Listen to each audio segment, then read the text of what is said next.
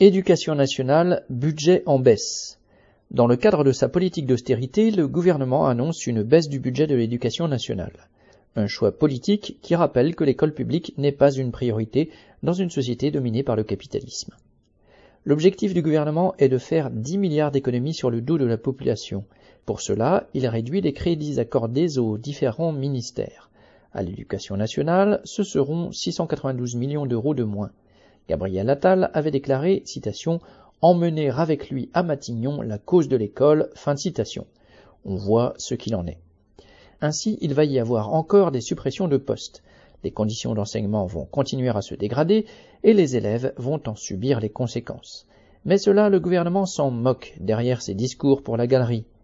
Dans un contexte de marche à la guerre, c'est le retour de plus en plus visible à une école à qui on fixe pour objectif prioritaire d'encadrer la jeunesse pour qu'elle obéisse au patron et qu'elle défende la patrie. En effet, les réformes successives de l'éducation nationale suppriment des postes, mais l'apprentissage de la soumission au patronat, l'uniforme et l'enseignement de la Marseillaise sont remis à l'honneur. Ces évolutions font penser aux conditions dans lesquelles l'État a créé l'école publique au XIXe siècle. Au temps de la révolution industrielle, il s'agissait de dispenser une instruction minimum afin que les ouvriers puissent utiliser les machines.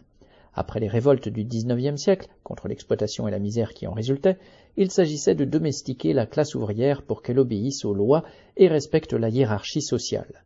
Et, avec le développement des guerres commerciales internationales au début du XXe siècle et la marche vers la Première Guerre mondiale, la propagande nationaliste dans les écoles préparait surtout les esprits à l'Union sacrée de 1914. Joséphine Sina.